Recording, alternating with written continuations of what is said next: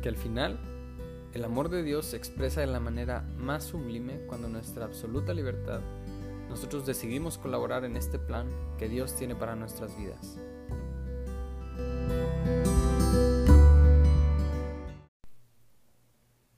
¿Qué tal hermanos? ¿Cómo están? Espero que estén muy bien. Gracias nuevamente por escucharnos en otro episodio de este Podcast, que ya saben que los hacemos con muchísimo cariño para ustedes. Eh, nuevamente me presento, yo soy Edgar Casillas, soy el actual coordinador del grupo de, de misiones urbanas del DIEC. Y pues bueno, ¿de qué va a ser el tema de hoy? Como que el título de este podcast puede resultar así como que muy extenso, mi voluntad o la de Dios.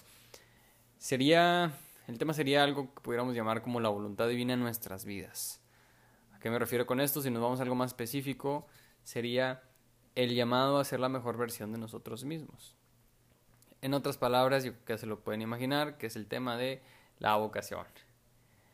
El propósito de este podcast, antes de que se adelanten, este, será más que nada ofrecer un, paseo por todos aquellos sentimientos que nos genera el pensar entregarnos a Dios eh, por el resto de nuestras vidas, que sabemos que no es una decisión tan sencilla.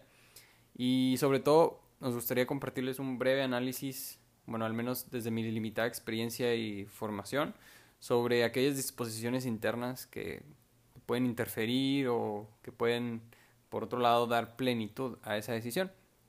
Y antes que nada, em, me gustaría aclarar que en este episodio, pues la verdad no pretendo darles una solución universal a todas las dudas, este, a todas nuestras dudas existenciales o vocacionales, por la simple y sencilla razón de que cada historia de salvación es única y es irrepetible. Así como dice Santa Teresita de Niño Jesús, que, y cito, si todas las flores quisieran ser rosas, la naturaleza perdería su ala primaveral y los campos ya no se verían esmaltados de flores.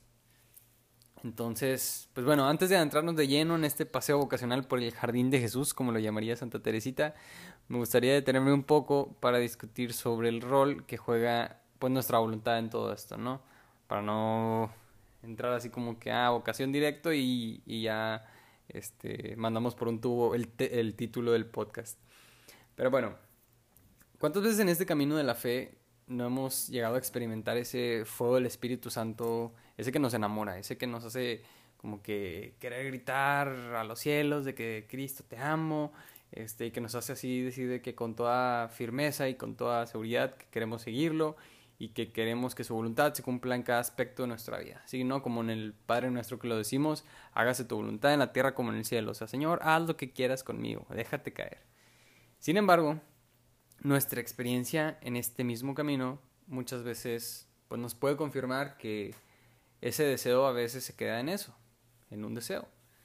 O sea, que nuestro corazón, por una parte, y nuestra alma anhelan permanecer en Cristo, pero nuestras decisiones y nuestros actos indican que tal vez no estamos totalmente convencidos de ello. Tal vez seguimos poquito aferrados a este algo ahí que traigamos que no va de la mano con, con lo que Cristo nos llama al final de cuentas. Y toda la vida cristiana pudiéramos resumirla en esa constante batalla, ¿no? En ese estire y afloje de mi voluntad contra la de Dios eh, en mi vida. Pero pues como dicen, ¿no? El Señor es un caballero y Él no se va a meter en donde alguien no lo quiera. Porque su amor incondicional respeta totalmente nuestra decisión de dejarlo entrar en nuestras vidas.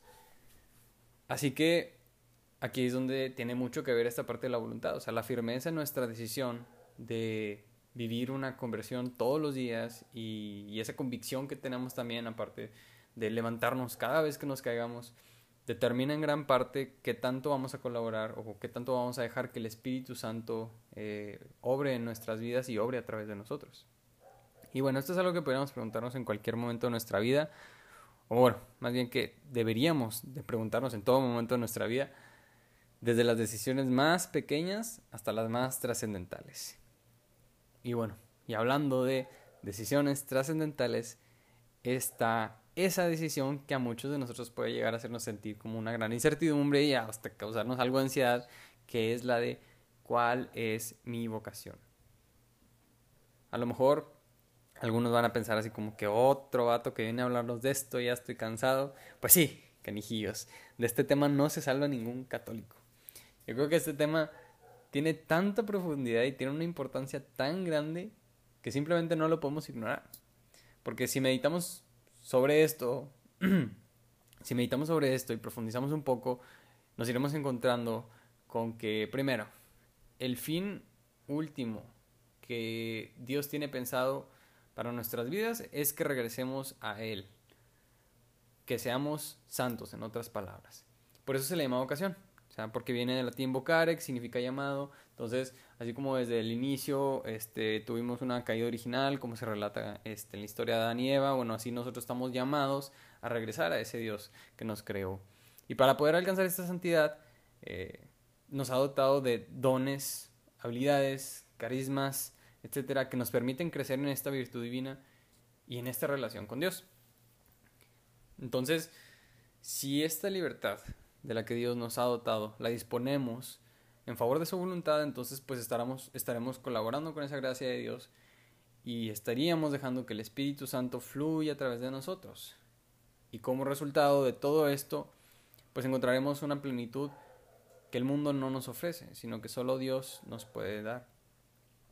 En pocas palabras, la pregunta de cuál es mi vocación responde eh, a la pregunta de cuál es nuestro propósito en este mundo, en el plan de Dios y por consiguiente de nuestra plenitud.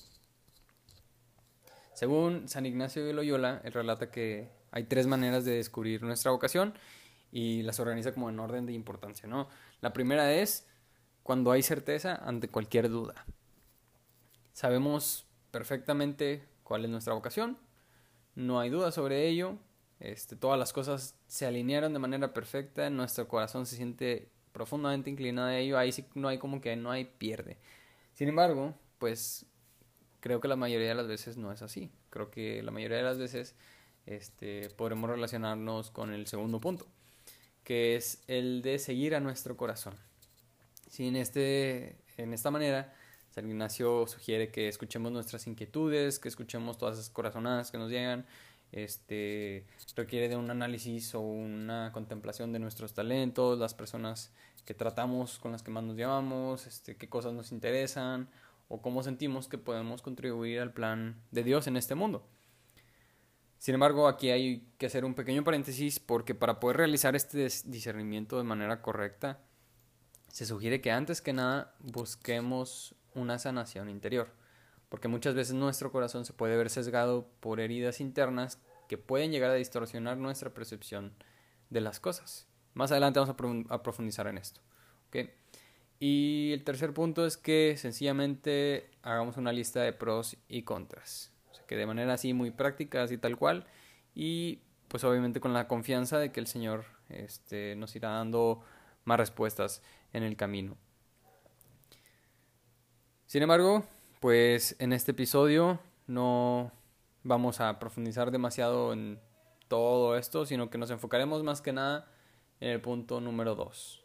Sobre todo porque considero que es aquella que requiere más trabajo interior y pues discernimiento de parte nuestra, ¿no? Les platico un poquito de mí.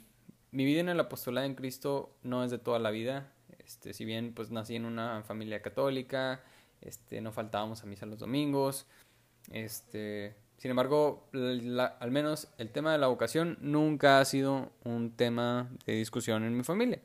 Sin embargo, pues a pesar de este poco tiempo este, que llevo en el apostolado, el Señor ha puesto algunas preguntas y respuestas en mi camino que considero como parte de mi proceso pues, de discernimiento, pero que también me gustaría compartirlas con ustedes, esperando que pudiera esclarecer a lo mejor algunas dudas o barreras que pudieran surgir en su corazón.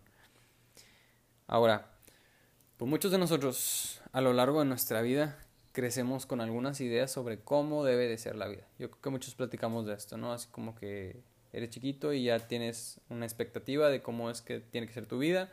Entonces, este, nuestro fin último, al final, si pudiéramos como que resumirlo así de manera general, termina siendo el uno, el tener una casa, este, tener una familia, eh, tener un gran trabajo, este, a lo mejor algunos irán más por el ser exitoso en el mundo o a lo mejor este, desarrollar algo que cambie la historia del mundo.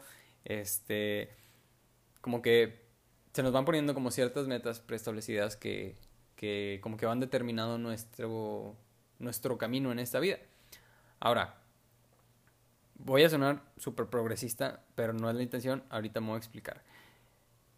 Creo que muchas veces caemos en un estándar social sobre cómo tiene que ser nuestra vida en el mundo. ¿A qué voy con todo esto? Ojo, no estoy diciendo que trabajar duro, tener éxito, este, ser innovador, eh, poner tu propia empresa sea malo, obviamente no, siempre y cuando eso no sustituya el lugar de Dios en nuestro corazón. Obviamente a excepción de pues, la familia, que la familia es así, no hay de otra, ese es un don de Dios y es un reflejo clarísimo de la Santísima Trinidad aquí en la tierra. Aquí la cuestión es que crecemos con esta idea tan arraigada de cómo tiene que ser nuestra vida en el futuro, que vamos construyendo toda nuestra historia con base en ello. De modo que ya ni siquiera nos tomamos la molestia de preguntarnos si eso fue lo que Dios planeó para nosotros desde el principio. ¿A qué se puede deber esto? Bueno, pues puede haber muchas razones y creo que puedes, creo que muchas de ellas pues son muy personales, pero me gustaría abordar una en específico que al menos en mi vida pues yo sí la he experimentado en varias ocasiones, pero pues el Señor me ha dado un poquito de claridad sobre esto y es la cuestión del miedo. ¿Por qué el miedo es un tema tan importante? Este, bueno, ¿el miedo a qué? Para empezar. Primero, creo que el miedo al rechazo puede ser un factor importante. El miedo este, del qué dirán, del cómo me van a ver, este, de, sobre todo las personas que nos importan mucho, ¿no? Como que, o sea, si uno deja, se sale poquito de ese estándar de este, tener una familia y, decide como que empieza a contemplar la vida religiosa, eh, pues puede abordar, bueno, puede llegarnos ese sentimiento de miedo de, que los demás vayan a pensar de que, ah, soy un puritano, soy mocho, soy súper religioso, súper católico, como dicen. Este, o sea, ese, ese miedo a, a, sentirnos rechazados.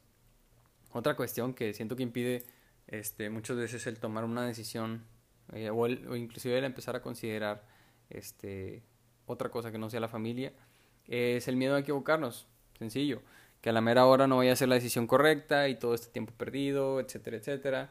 Este, otro miedo que considero que es importante, que este aplica no solo con esto, pero pues en, en, en este tema tiene este, una gran influencia, es el miedo a soltar el control que le sacamos la vuelta a la incertidumbre, este, no queremos dejar ir nuestros planes, no queremos darle el control a Dios sobre nuestras vidas. Qué curioso, ¿no? Porque en el Padre Nuestro sí decimos, hagas tu voluntad en la tierra como en el cielo. Y otro miedo que he encontrado también eh, es aquel miedo a estar solos, a pensar que tener una pareja es aquello que forzosamente nos va a dar la plenitud de nuestra vida de modo que empezamos a buscar parejas de manera este, constante, como si eso fuera lo único en el mundo. Pero pues no, al final, o sea, lo triste es cuando esta decisión se basa en el miedo a esa soledad. Una decisión que es verdaderamente libre no tiene atadura alguna, sino que es en ese pleno conocimiento de nosotros mismos y de nuestras fallas y de nuestras limitaciones que logramos ver a través de ellas y logramos contemplar ese paisaje tan hermoso y tan sublime que Dios tiene para nosotros. Por eso mencionamos previamente que es importante en nuestras vidas que haya sanación interior, que necesitamos remover esas barreras que distorsionan nuestras relaciones con Dios, con nosotros mismos y con la creación. Ahora dice Matthew Kelly en Redescubre el Catolicismo, que la frase que más veces se repite en el Antiguo Testamento y en el Nuevo Testamento es la de no tengas miedo. Yo creo que esto es un gran indicio de que a lo mejor Dios quiere decirnos algo en nuestra vida. O sea, que a lo mejor el miedo es un sentimiento que no debe tener lugar en el corazón del cristiano. Porque todas nuestras decisiones no deberían de ser basadas en el miedo. Así que en este momento me gustaría invitarte a ti, que me estás escuchando, a que te preguntes si en tu vida hay alguna clase de miedo que necesitas remover. Para que no solo esta, sino muchas otras decisiones de tu vida las puedas tomar con la libertad que Dios desea para ti. Hay otro punto que me gustaría también abordar, que es sobre el que pudiéramos llamar como ese momento de iluminación o de la respuesta vocacional. ¿Cuántas veces no hemos escuchado historias increíbles así de gente que en su proceso de discernimiento de pronto escucharon la voz de Dios en un momento de oración y obtuvieron la respuesta que necesitaban? O por ejemplo que nos platica un amigo o una amiga que fueron a un retiro sin tener una idea de este de cuál era su vocación y que la experiencia pues fue tan profunda que al salir como que ya sabían exactamente cuál era su vocación, así de, ala, no manches, fue este retiro, estuvo con ganas y el Señor me habló directamente o me habló hacia mi corazón y ya sé qué es lo que quiero para el resto de mi vida. Y cuando nosotros decidimos emprender este viaje eh, de descubrir nuestro propio camino de santidad, muchas veces queremos que esta respuesta nos llegue de manera similar. Entonces, este, también vamos a retiros, hacemos un proceso vocacional o tal vez vemos videos, este, leemos un chorro de libros, como si la respuesta final a nuestra vocación estuviera escondida entre una de esas páginas o eh, a lo mejor en una frase impactante que alguien nos va a decir en un retiro o así. Pero pues la realidad es que no. Las respuestas no siempre llegan así. Sin embargo, hacer toda esta investigación y vivir todas estas experiencias, no el, que no nos den la respuesta no significa que haya sido para nada, que sean insignificantes. Porque en realidad lo que estamos haciendo es recolectar información. Todas esas experiencias y todos estos aprendizajes conseguidos al final nos ayudarán a tomar una decisión. Porque al final el amor de Dios se expresa de la manera más sublime y más perfecta cuando nuestra absoluta libertad nosotros decidimos colaborar en este plan que Dios tiene para nuestras vidas. Solo que pues en este camino avanzamos con la idea de que la respuesta nos llegará en un momento de iluminación y que ahora todo va a tener sentido. Este, pero el Señor realmente quiere que tú tomes la decisión también. Cuando hay un llamado, tiene que haber alguien que responda. ¿Y cuánta plenitud no vamos a encontrar en nuestras vidas cuando todos los días elegimos amar? Como dice el padre Mike Schmitz, algunos ya lo conocerán, del canal de Ascension Presents, ahí de YouTube, eh, que dice que hay que preguntarnos si verdaderamente lo que anhelamos en nuestro corazón es seguir la voluntad de Dios o si realmente lo, solo deseamos el alivio que llega al quitarnos el peso de encima, el tener que tomar la decisión por nosotros mismos. O sea que muchas veces queremos que la respuesta nos caiga del cielo. Pero cuando esperamos eso, inevitablemente vamos a llegar a ese punto en donde estaríamos, así como la situación con la pareja que está decidiendo qué quiere de comer, que uno le pregunta al otro así de, oye, ¿qué quieres de comer? Y el otro contesta, pues lo que tú quieras. Y luego el otro remata con un sí, pero que se te antoja. Y así le seguimos y le seguimos. Hasta que llega un punto en el que entendemos que alguien tiene que tomar la decisión. Y el Señor, respetando totalmente nuestra libertad, espera que seamos nosotros quien decida. Porque Él ya sabe que nos encanta la pizza, pero solo está esperando que nosotros le digamos que sí. Entonces, hermanos, eh, no tengamos miedo de tomar una decisión trabajemos por derribar todas esas barreras que se interponen entre la persona que somos hoy y la persona que Dios sabe que podemos llegar a ser. Así que tengan la confianza de que si hay que sea aún como que no hay mucha claridad en su vida, sean pacientes y sobre todo estén atentos a su corazón, porque el Señor es sabio y no se arrepiente de su llamado ni de sus dones. Y bueno, sin más que decir, espero que este podcast eh, les haya servido de algo. Ya saben que cualquier duda pueden mandarnos un mensaje con toda confianza, ya sea por nuestras redes sociales, que son eh, arroba Urbana en Instagram o arroba mup-txtj en Twitter. O bueno, ya, si me conocen en persona, pues claro que pueden mandarme un mensajillo y ahí a lo mejor les puedo dar un consejo este, o canalizarlos en caso de que sea necesario. Y pues bueno, finalmente me gustaría agradecerles que nos hayan acompañado eh, nuevamente en otro episodio del Mo Podcast.